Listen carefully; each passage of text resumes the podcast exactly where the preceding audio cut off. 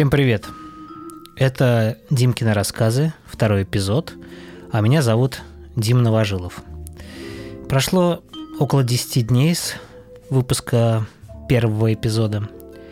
Собственно, ничего в моей жизни особо не изменилось, кроме того, что моя семья подверглась вирусному заболеванию, и все это сопровождалось кашлем, температурой и соплями. А я не подвергся этому заболеванию, потому что, как мне кажется, мой иммунитет справился гораздо лучше, чем иммунитет всех участников моей семьи. Да, новогодние каникулы прошли дома. Точнее, мои домашние сидели дома, а я гулял с собакой, ходил на тренировки и виделся с друзьями. Из Москвы и из Питера приехали мои друзья, которым я уделял время и которые мне уделяли время. Мы общались и обменивались новыми знаниями, опытом и настроением. И сегодня я записываю второй выпуск, но, честно признаться, даже не знаю, о чем и рассказывать, потому что у меня были такие опасения, что если я буду говорить только о своей жизни, то половине людей, а может быть даже 90% слушателей, это будет неинтересно. Но если вспомнить, то Димкины рассказы – это мой личный аудиодневник, тогда какого черта я парюсь? Мне просто нужно записывать. Собственно, как концепция и была изначально построена. Сегодня я хотел рассказать вам о том, что меня окружало за эту неделю. Ну, кроме болезни семьи. Как-то говорю, болезнь семьи, и звучит это не очень. Давайте так, это будет недомогание, с которым мои домашние справились. Сейчас мы здоровы и смотрим светлое будущее. Хорошо. Я хотел бы вам рассказать о дизайне человека. Звучит это многообещающе, как мне кажется, но не настолько здесь все однозначно. Я долго думал, стоит ли эту тему поднимать, и вот почему. Эта тема больше завязана на таких малодоказуемых или даже недоказуемых научно обстоятельствах. А как правило, все такие темы, они очень быстро разрушаются и не несут под собой ничего толкового, кроме того, что за ними возможно интересно понаблюдать. Так вот, дизайн человека относится больше к оккультным течениям, и приближается к нумерологии, к астрологии и всему такому прочему. И вы, наверное, спросите справедливо, почему я об этом рассказываю и заинтересовался этим. Ну, во-первых, напомню, что из Питера ко мне приехал мой друг. Точнее, он приехал погостить к родителям, он здесь родился и вырос, а в Питер перебрался жить и работать.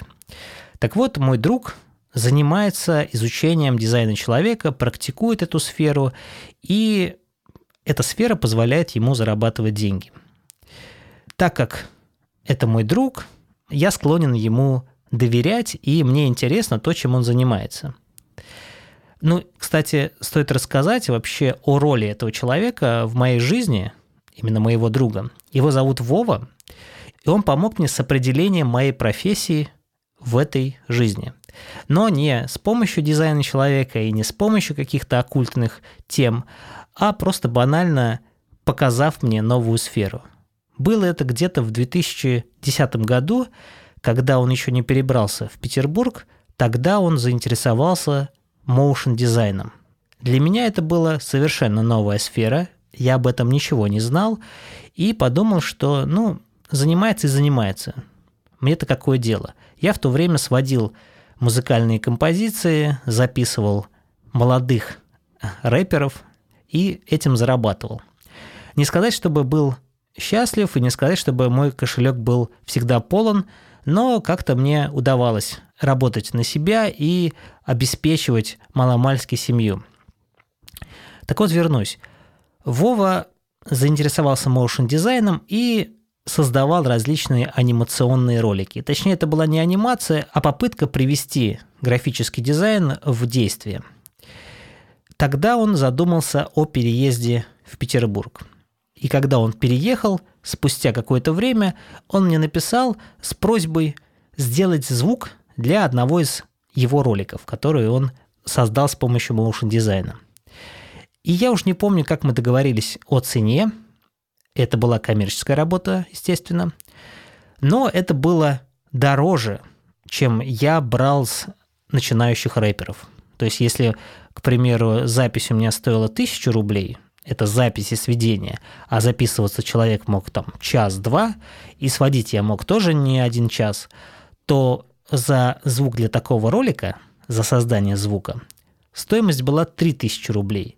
И создавался звуковой дизайн достаточно быстро. И меня эта тема заинтересовала. Я подумал, а почему бы мне не поинтересоваться более глубоко этой сферой? Что это за motion дизайн и кто, собственно, делает звуковое оформление для таких работ? И я как раз вот в тот момент в 2011-2012 году наткнулся на саунд-дизайн. Это были э, зарубежные саунд-дизайнеры. В России я пока еще не встречал такого на то время. Я загорелся. И о чем я говорю? Вова помог мне найти эту сферу. Поэтому этот человек повлиял на мою судьбу, скажем так, и я ему благодарен, и то, чем он занимается, соответственно, мне интересно. Вернусь к дизайну человека. Давайте немножечко обрисую, что это такое, но не буду вдаваться в подробности, потому что я ими не владею. Дизайн человека – это, опять же таки, оккультная тема, никак научно недоказуема, но адепты этого движения, скорее всего, будут вас убеждать, что есть научные обоснования и все прочее, но я, наверное, на 99% убежден, что это не так. Но не хочу никого оскорбить, обидеть, потому что каждому человеку вольно верить во что он хочет и заниматься тем, что он хочет. Пускай кто хочет, занимается дизайном человека. Я вот, например, верю в саунд-дизайн, и мне от этого хорошо. Окей, дизайн человека. Оккультная тема, повторюсь, построена на числах. Вы вбиваете в поле в интернете, не знаю, в какой-то программе свою дату рождения, и Программа выдает вам так называемый бодиграф. Это ваши числа, что ли, или числа, которые на вас влияют, это как-то связано с планетами, это как-то связано вообще с движением времени, не знаю.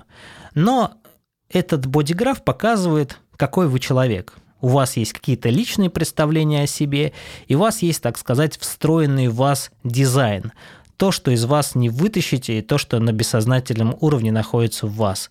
И вот эти вот э, элементы, которые на вас влияют, они либо у вас есть, либо их у вас нет. Если они у вас есть, то ими вы движетесь. А если у вас их нет, то вам нужны другие люди для того, чтобы наполняться этим. Как-то так. И это, собственно, интересно, но если вы уж этим заинтересовались, то я бы рекомендовал поизучать это с точки зрения, ну, такой неприкладной темы, а темы, которые просто как явление, наверное, так. Потому что если вы в это будете ударяться, то, скорее всего, вы начнете выстраивать свою жизнь относительно вашего там бодиграфа, то, что вам там пишут. А там пишут многое. Там пишут и про ауру, там пишут про энергетику. Но, как вы понимаете, я надеюсь, понимаете, что это все вилами по воде, и это все нужно еще очень много раз проверять эмпирически. Вы спросите, а зачем же тогда ты интересуешься всеми такими вот оккультными темами? Ну, стоит сказать, что я ими не интересуюсь, но если они попадаются на глаза, то мне кажется это прикольным. Я это воспринимаю с точки зрения художественности, потому что когда я начинал, скажем, читать э, Кастанеду, его антропологические э, поиски, как он это говорит, что это научно-антропологические исследования, но на самом деле это как мне кажется, больше, да не то, что кажется, так и есть, это больше художественное произведение, которое интересно читать, за которым интересно наблюдать. Но, к сожалению, многие люди такие концепции принимают на веру и следуют им. И жизнь многих людей идет не в ту сторону, как мне кажется. Поэтому это классно воспринимать, опять же таки, с точки зрения художественности. И не более. Но в моей жизни это работает еще в сторону самооценки. Знаете, есть такой эффект плацебо. А, он известен по каким-то медицинским аспектам, когда вам дают а, кусочек сахара, говорят, что это лекарство, которое вас вылечит. Если вы в это верите, то ваш организм, скорее всего, ваш мозг реально думает, что это работает, и вы каким-то чудным образом выздоравливаете. Это не всегда работает, но такой эффект есть. В моей жизни подобное тоже существует, и я использую подобные вещи с точки зрения заряда самого себя, если, к примеру, дизайн человека говорит о каком-то успешном моем личностном статусе или статусе энергетическом, то это подстегивает меня к тому, чтобы быть более уверенным в своих действиях, не к тому, чтобы быть самоуверенным, а к тому, чтобы быть уверенным, что я могу, что я способен. Но опять же таки здесь может работать и негативные стороны. Я к тому, что вот этот бодиграф или астрология, она же может показывать какие-то негативные стороны человека, что вот он что-то не способен на что-то, а мы все хотим быть способными, то в этом случае, конечно, все будет работать наоборот. И мне кажется, что в таком случае человек лучше не знать вот эту информацию, которую ему расскажут. К примеру, когда мы с женой э, пытались выстраивать наше семейное счастье, наш семейный очаг, у нас были походы к астрологу не для того, чтобы решать какие-то жизненные трудности, хотя это тоже было, но для того, чтобы узнать о себе чуть больше, да, с точки зрения вот таких вот э, эзотерических тем. И в один момент у нас с женой возник кризис. А кризисы, они в семье возникают всегда. Это нормальная тема, там 3 года, 7 лет и там дальше. Это все нормально. Это возникает в каждой семье, и как семья его преодолевает, она идет дальше. В один из таких кризисов э, моя жена Ксюша, она обратилась к астрологу, и астролог сказал, что мы друг другу не подходим, то есть я и Ксюша совершенно разные, и она, астролог, рекомендует Ксюше развестись со мной. Собственно, Ксюша, будучи осознанным, наверное, разумным человеком, конечно же, не сделала этого, и она понимала, что есть кризис, его нужно просто пережить, и мы его, собственно, и пережили. Но самое интересное, что у нас также был еще один астролог, к которому мы обращались. Опять же таки, звучит так, как будто бы мы что-то там искали. Но на самом деле это больше, знаете, для удовлетворения любопытства. Я, наверное, так это скажу. И опять же таки возвращаюсь к тому, что это несколько поднимает самооценку. Так вот, еще один астролог – нам с Ксюшей сказал, что у нас просто крепкая семья, и что мы созданы для, друг для друга, и что нам нужно быть вместе. И опять же таки, это тоже еще одна информация. То есть один говорит одно, другой говорит другое, и вы уж сами выбираете, как к этому относиться. Поэтому, опять же таки, вернусь к тому, что каждый может верить во все, что угодно. Но если это влияет на вашу жизнь негативно, то лучше об этом задуматься и поменять тактику. А если это вам помогает, вот как мне, например, да, я человек любопытный, и подобные сферы на меня не влияют никоим образом с точки зрения постановки моих целей и отношения к жизни, но помогает мне обретать некую уверенность в каких-то любых там вопросах. Главное, что это не касается Э, моих поспешных действий, да, ну, то есть я не пытаюсь узнать через подобные оккультные темы, э, куда мне вложить деньги или купить лотерейный билет и выиграть, ну, то есть я думаю, что здесь это не работает, а может и работает. Так вот, наверное, я вас сейчас запутал, но примерно обрисовал, да, картинку. Я это время интересовался дизайном человека, изучал, что это такое поверхностно, и пришел к выводу, что это прикольно. Ну, по крайней мере, вот стоит, кстати, заметить, что человек, который систему это придумал, уж не помню, как его зовут, он получил информацию об устройстве мира и потом уже придумал этот э, дизайн человека, испытывая психоделический опыт, скажем так. Ну, в общем, вы понимаете, да, человеку пришло просто какое-то видение, он это видение интерпретировал э, в таблицу какую-то и задал это как истину, да, как логическую догму. но по факту это все еще нужно проверять. Я больше могу сказать, что действительно случайности в жизни работают, и какая-то информация из гороскопов, конечно же, может с вами совпадать. Но это никак не означает, что это действительно точка, и вы э, можете этому доверять.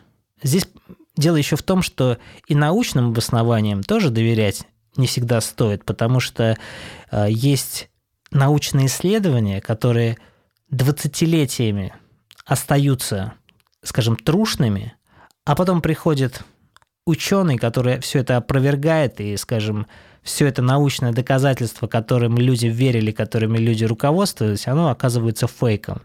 И такие фейки, они, конечно, могут создаваться по случайности, потому что новое открытие э, дискредитирует старое, а иногда какое-то новое научное открытие, достаточно обоснованное, просто лоббируется теми, кому очень важно создать правильный месседж. Нашим миром вообще правит нарратив. И этот нарратив, он работает в угоду какого-то движения, которое сейчас управляет положением дел. Вот и все. И поэтому нужно очень тщательно перепроверять, если у вас есть на это силы и время.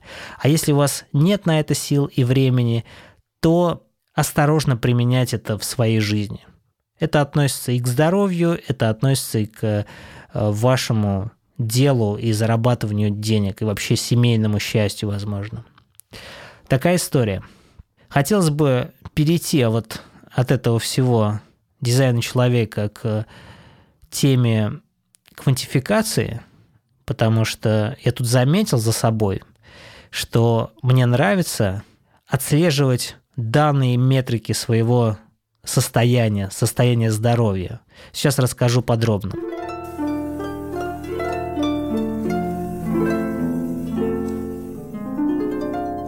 Все началось с того, что я начал отслеживать свой доход и расход. В какой-то степени это тоже можно назвать квантификацией, измерение величин, влияющих на что-то, Правда, автоматизации здесь не пахнет, я просто заносил доход в программу, а расход заносил в ячейки, посвященные там, продуктам, отдыху или так далее. И это мне позволило понимать, сколько в текущий момент я имею денег, на каких счетах и сколько я трачу в месяц и так далее. Сколько я трачу в год. И я эту таблицу веду где-то с 2000 2012, а может быть и 2014 года. Иногда косячу, иногда не записываю. То есть данные недостоверные, но я вижу, сколько у меня а, средств на каких картах находится. Потом, конечно же, появился браслет Mi Band, который отслеживал шаги. По-моему, это браслет Xiaomi. Потом появились Apple Watch, который тоже отслеживает активность уже в фоновом режиме. Я всегда могу обратиться к статистике, посмотреть, как я активничал в течение месяца, в течение года. Потом я начал отслеживать сон. Это произошло, когда я заинтересовался своим состоянием здоровья и начал следить за тем, как я сплю. И здесь тоже интересные моменты у меня всплыли, потому что я понимал, сколько часов мне нужно на сон – какой сон у меня, REM-фаза сна, глубокий сон, легкий сон, когда мне лучше просыпаться, я имею в виду, в какую фазу сна лучше просыпаться, потому что если мы просыпаемся в легкую фазу сна или REM-фазу, то мы чувствуем себя окей. Но если мы просыпаемся в фазу глубокого сна, а скорее всего мы просыпаемся, потому что нас будет будильник, то вы чувствуете себя разбитым. Вот это потому что нужно просыпаться в верную фазу сна.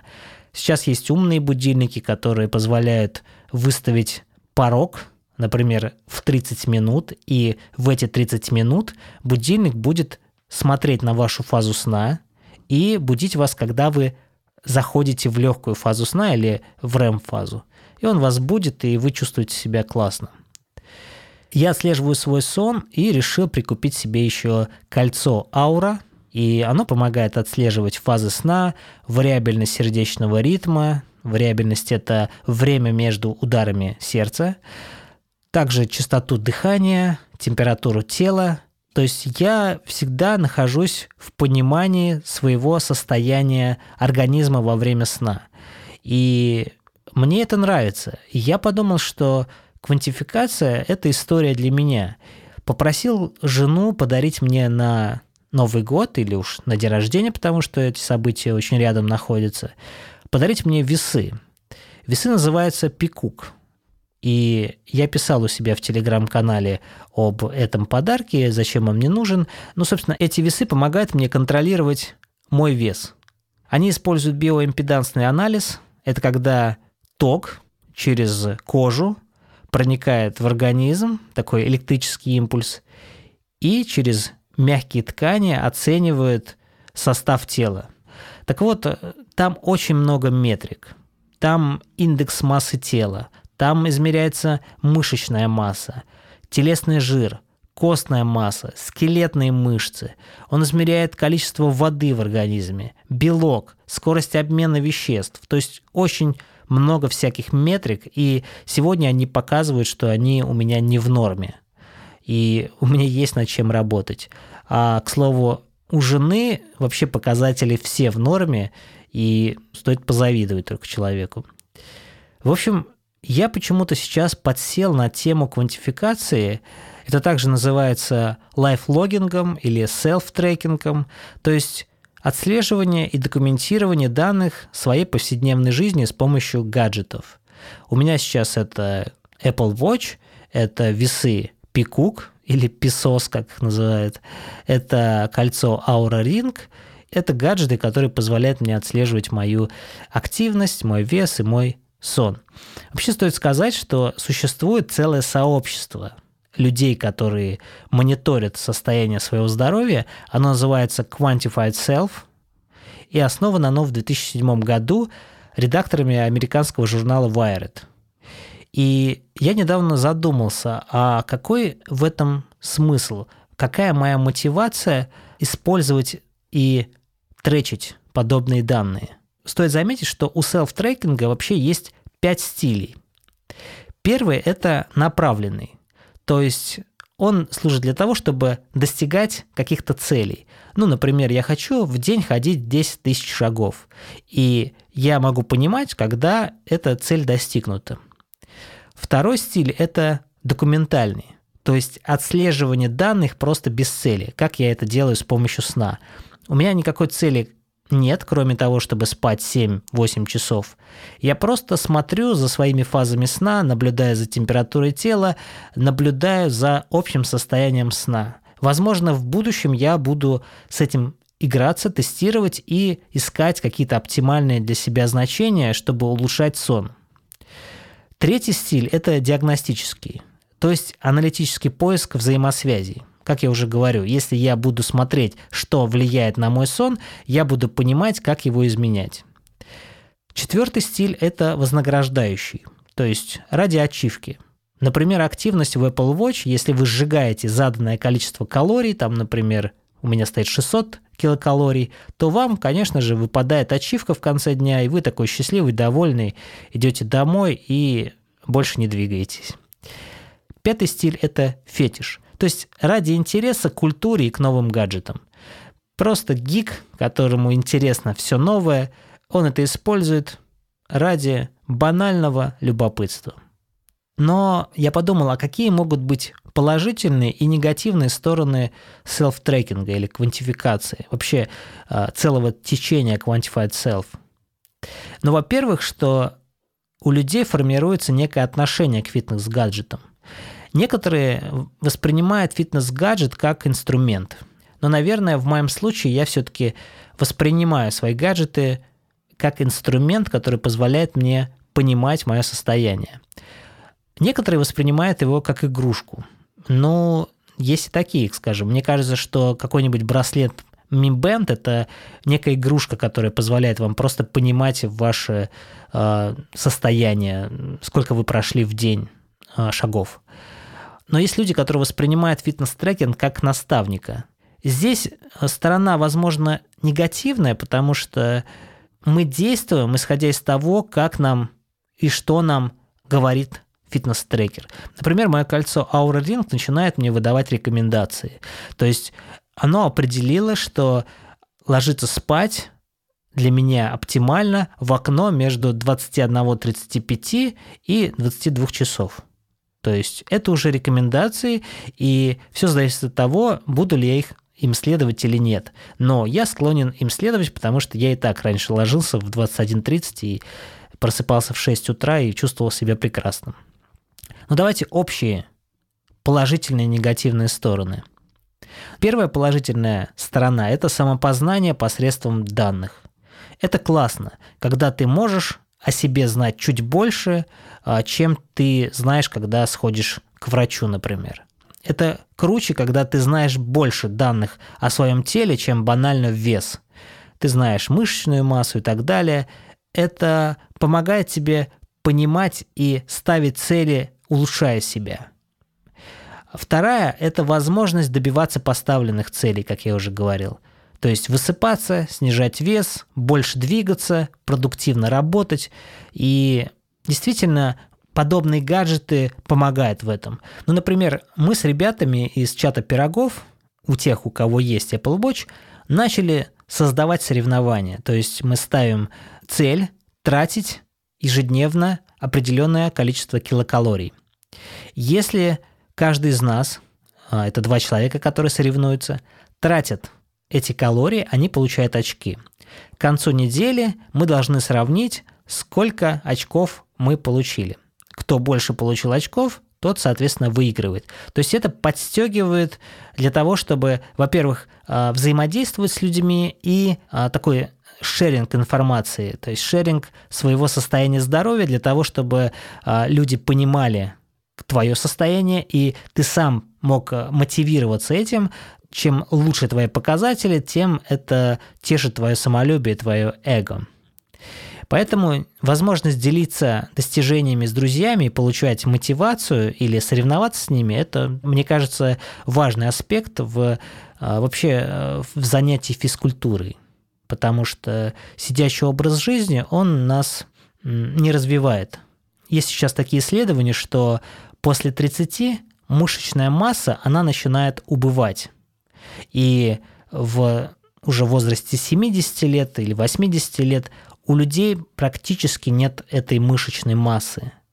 И физическая активность после 30 особенно важна, и физическая активность с весами – это прям must-have для 30-летних и кто старше. Но есть и негативные стороны селф-трекинга или квантификации данных. Первое – это раздражение, если не можешь тречить активность, потому что забыл девайс. У меня такое было. Я помню, что когда я не зарядил свое кольцо Aura Ring и ночь прошла впустую, то я испытал некое такое чувство э, злости на себя, что я его не зарядил и не получил заветные данные, и это нарушило мою э, статистику. Вторая негативная сторона, как мне кажется, это восприятие своего состояния согласно биометрическим данным. То есть вы воспринимаете себя через цифры. А эти цифры, как мне кажется, могут быть не всегда верными. Окей, весы с помощью вот этого биоимпедансного анализа составляют данные. Но можем ли мы быть уверены, что это трушные данные? Потому что, к примеру, тренер мой – он, ну, скажем, качок. И когда он встает на подобные весы, эти весы диагностируют у него ожирение третьей степени. Понятно, что есть весы специально для спортсменов. Это все понятно. Но в то же время я думаю, что полностью полагаться на данные не стоит. Нужно полагаться на состояние своего здоровья или, возможно, визуально оценивать состояние своего тела. И только тогда делать какие-то выводы. Да, и, кстати, забыл еще об одной важной составляющей, наверное, негативной стороне всего этого мероприятия. Эти данные, они, так как вы их шерите, возможно, с друзьями, как это делают, например, приложения Strava, беговые, Runkeeper и так далее. То есть вы всегда делитесь своим состоянием. Сегодня это прикольно, сегодня это интересно, это как лента Facebook. Но, возможно, в будущем вот подобное течение селф-трекинга, оно может перерасти в обязаловку. О чем это говорит?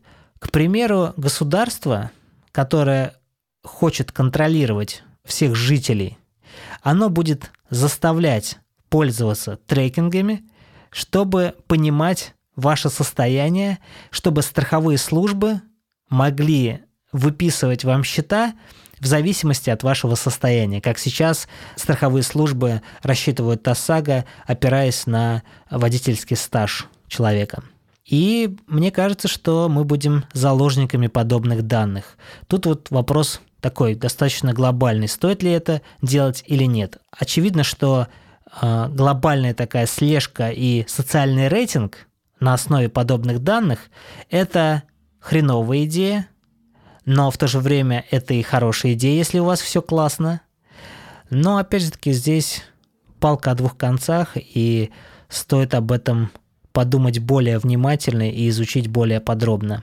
Поэтому квантификация сегодня это либо самодиагностика, либо игрушка, но не более того.